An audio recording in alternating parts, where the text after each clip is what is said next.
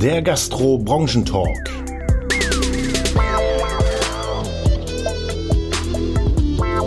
So, schön, dass ihr wieder eingeschaltet habt bei uns beim Gastro-Branchentalk.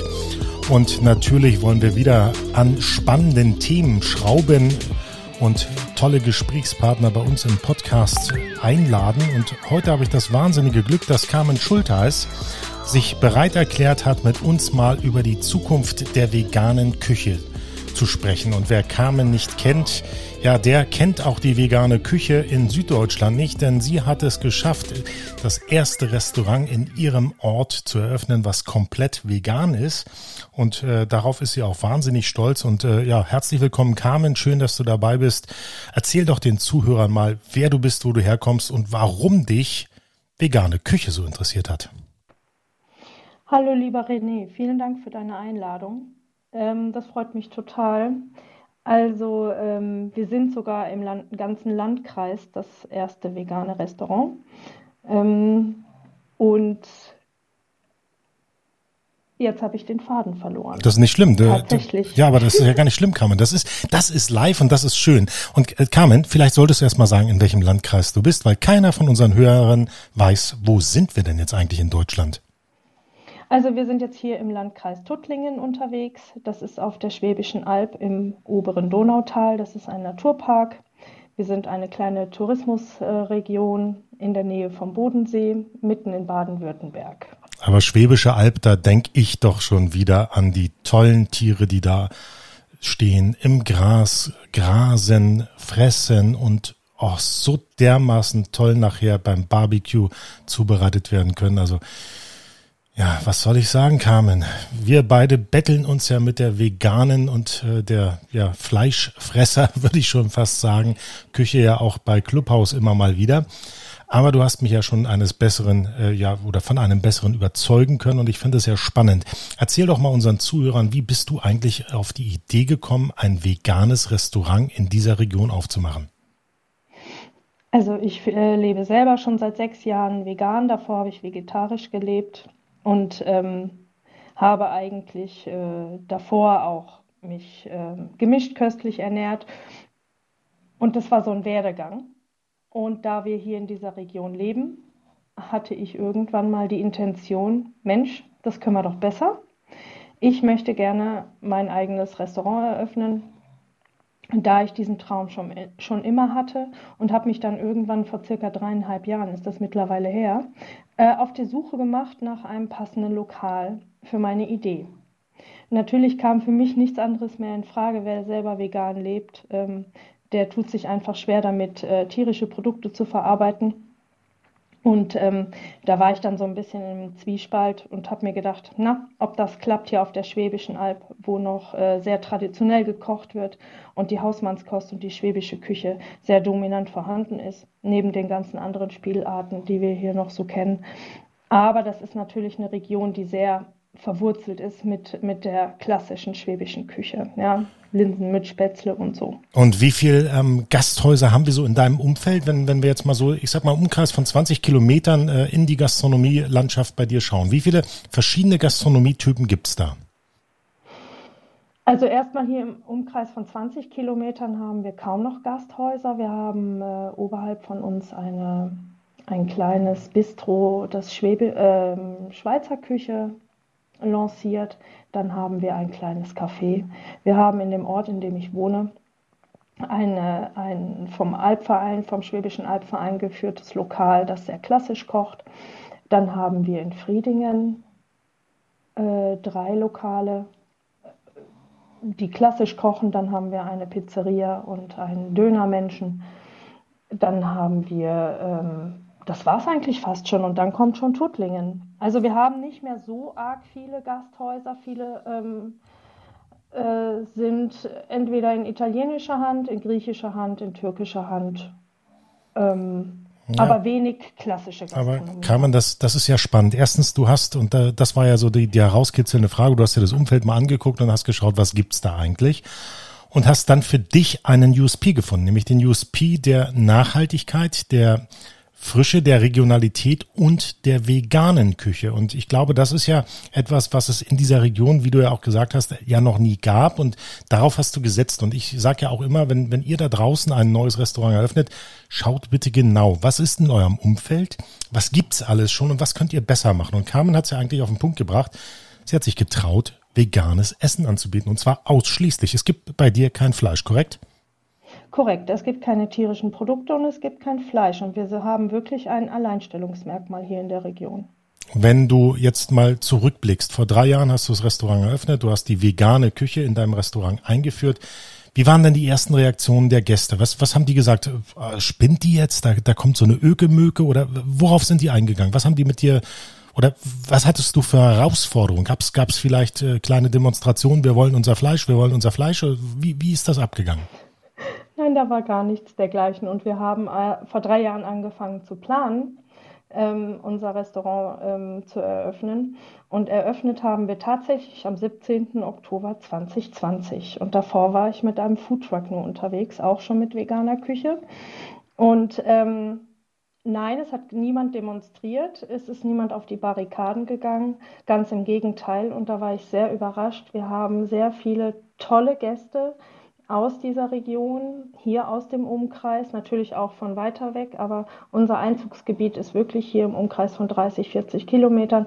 Ähm, und auch das Dorf hier unterstützt uns sehr. Die sind sehr interessiert, sehr offen und sehr neugierig gewesen. Und das hat mich ähm, nicht nur erstaunt, sondern ich freue mich da sehr drüber, dass wir so angenommen werden, auch von der Dorfgemeinschaft hier und dass äh, sich unsere Gesellschaft so in einem Wandel befindet, dass sie sagen, ja mein Gott, dann macht sie das halt nur mit Pflanzen. Ähm, das, wenn das schmeckt, ist uns das egal.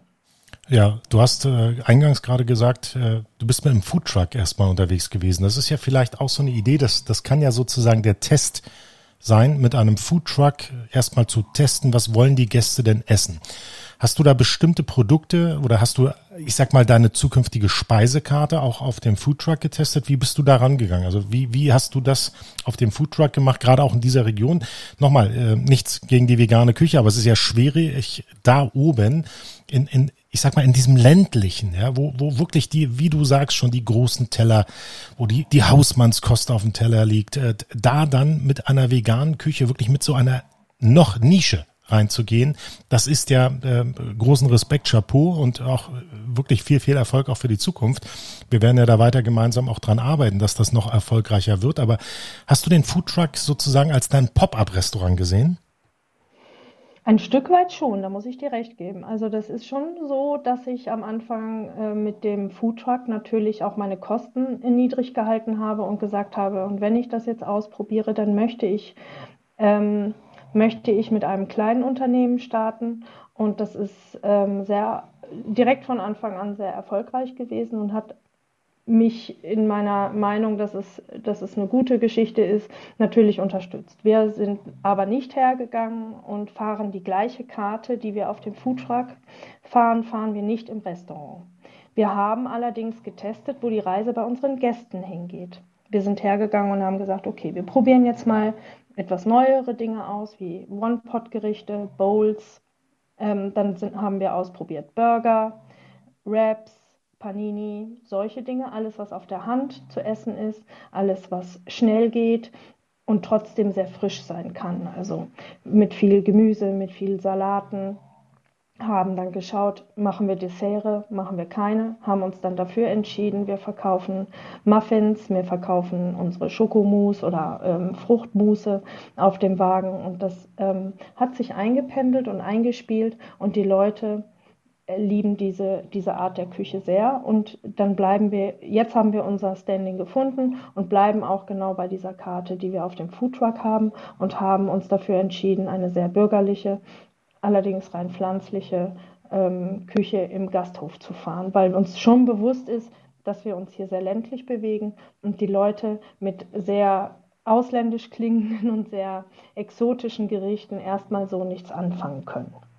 Carmen, ähm, finde ich klasse. Jetzt, jetzt gehen wir mal, ich sage ja immer wieder, wenn wir auch mit den Leuten sprechen, wenn ihr eine Karte habt und ihr seid jetzt kein veganes Restaurant, aber ihr bietet etwas Vegetarisches an, hört auf, endlich diese vegane, vegetarischen Gerichte zu machen, geht aufs Vegane, weil ein Veganer ist äh, vegan, aber ein Veganer ist nicht vegetarisch, aber ein Vegetarier ist vegan. Das heißt, wenn ich mich einfach nur auf das Vegane konzentriere, habe ich die Vegetarier hundertprozentig schon bei mir.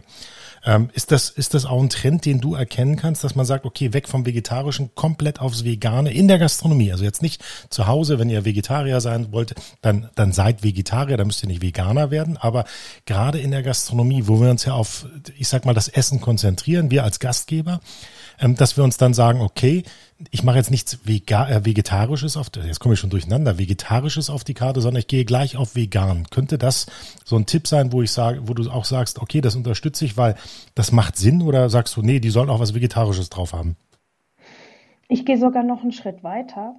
Und das hört sich jetzt vielleicht ähm, ein bisschen radikal an, aber ich wäre dafür, wenn, unsere, wenn die Basis der Küche sich vegan ausrichten würde, grundsätzlich, dass wir die Speisen, die wir anbieten, die wir als Basic auf unserer Karte haben, sei es ähm, ein schönes Beispiel sind ja die äh, viel genannten Spätzle oder Schupfnudeln, ähm, Kartoffelgerichte etc. etc., ähm, dass wir die vegan gestalten, das Gemüse auch wirklich vegan zubereiten und, ich, und, und nicht da schon im Vorfeld die Butter mit dran machen, sondern einfach sagen, okay, meine komplette Basis im pflanzlichen Bereich meiner Küche, die ja als Beilagen gelten oftmals, ähm, gestalte ich in der Zubereitungsart direkt vegan und kann dann aufstocken. Das ist ja viel, viel einfacher. Also ich habe meine komplette Basis vegan, rein pflanzlich ähm, und arbeite dann mit Söschen, mit Käse, mit Sahne, um dann die Gerichte aufzustocken. Erstens habe ich eine viel bessere Kalkulation meiner Gerichte. Ich habe eine ganz andere Basis und ich kann viel besser auf die Bedürfnisse meiner Gäste eingehen. Carmen, ich grätsch mal rein. Warum bessere Kalkulation? Naja, die rein pflanzliche Kalkulation. Also wenn ich jetzt, ich bin jetzt mal bei den Spätzle. Ähm, da brauche ich Mehl, da brauche ich Eier.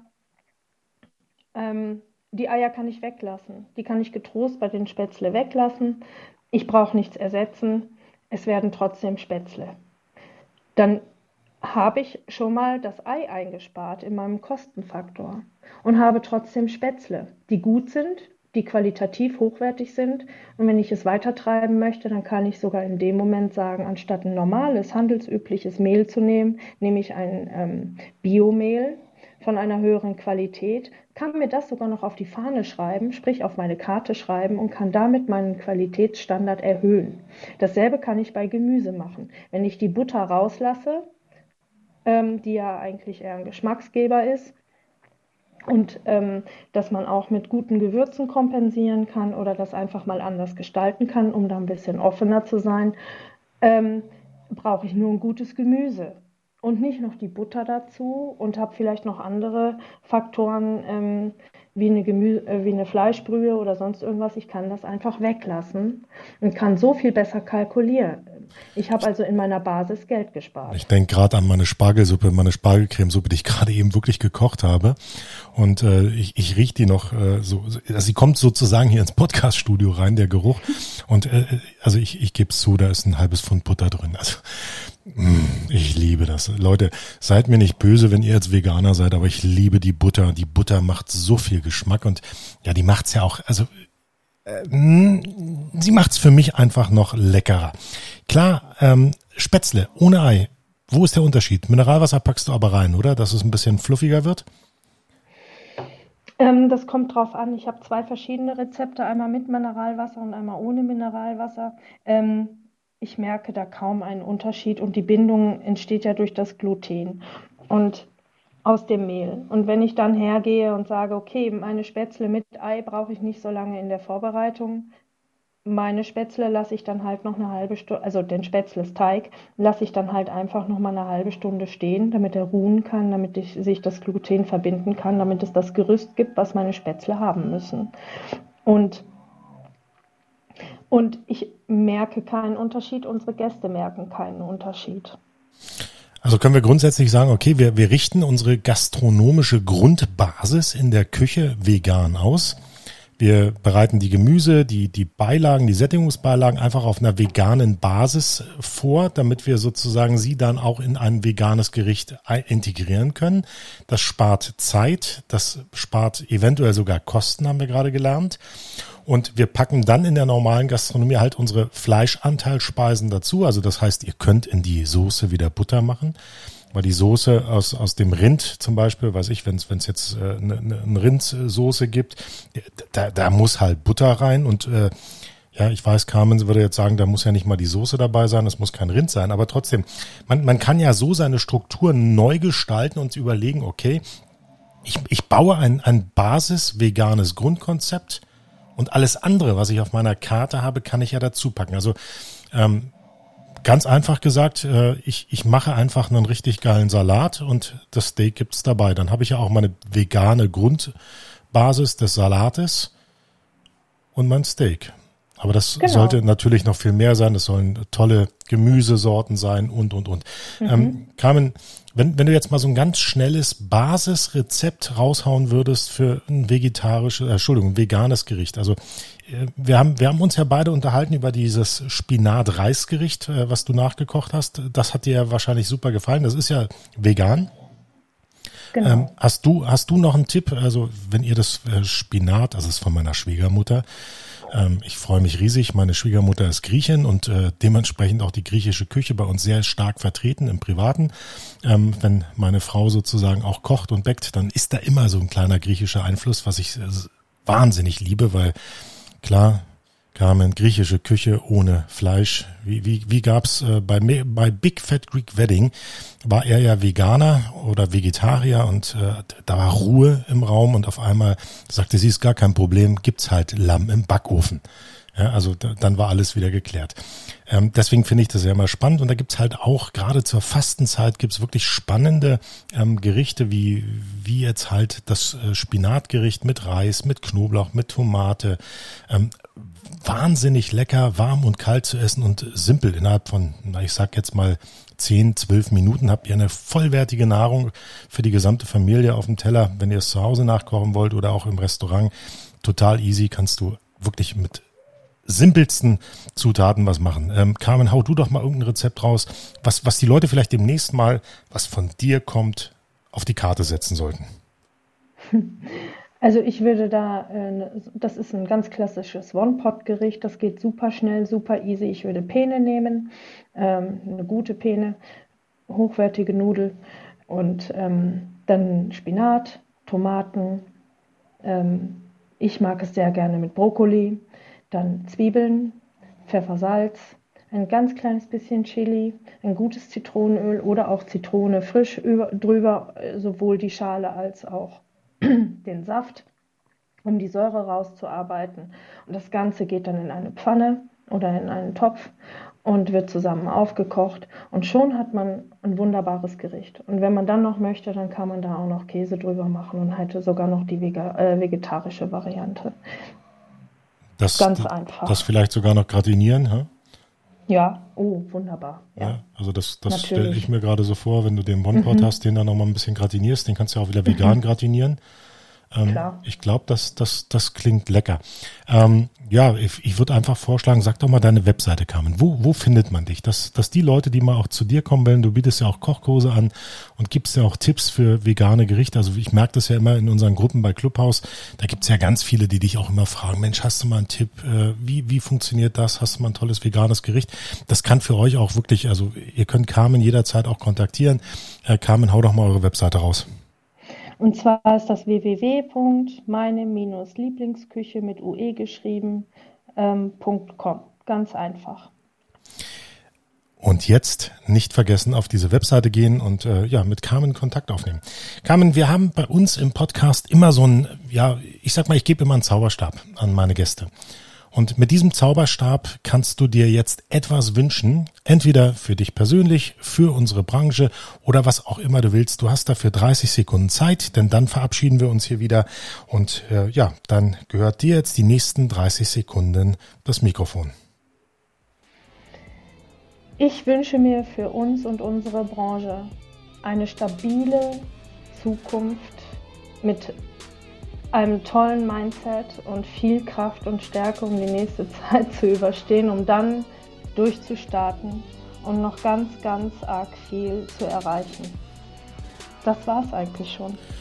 Carmen, dann sag ich jetzt schon mal tausend, tausend Dank für deine Zeit und äh, ich denke mal, wir werden noch den einen oder anderen Podcast zusammen machen, oder? Was hältst du davon? Ja, super gerne. Ich bin zu allen Schandtaten bereit. Ja, und wenn ihr Fragen habt äh, zu unserem Podcast, schreibt uns einfach eine E-Mail an kontakt.gastro-piraten.de. Ihr wisst, äh, unseren Podcast gibt's ja auf allen gängigen Portalen. Ihr könnt ihn gerne auch mal teilen äh, bei Facebook, bei Instagram, dass die Leute einfach wissen, dass es hier immer einen tollen Podcast gibt. Ich kann euch schon mal sagen, es kommen tolle, spannende Gäste. Wir haben demnächst den Dehoga aus Nordrhein-Westfalen, aus Hessen, aus Bayern bei uns im Podcast. Wir haben wieder spannende Themen rund um die Ernährung. Und äh, ich sage einfach Danke fürs Zuhören, danke für eure Teilnahme, danke dafür, dass ihr immer wieder unsere Gäste seid und äh, wir mit euch über viele, viele Sachen diskutieren können.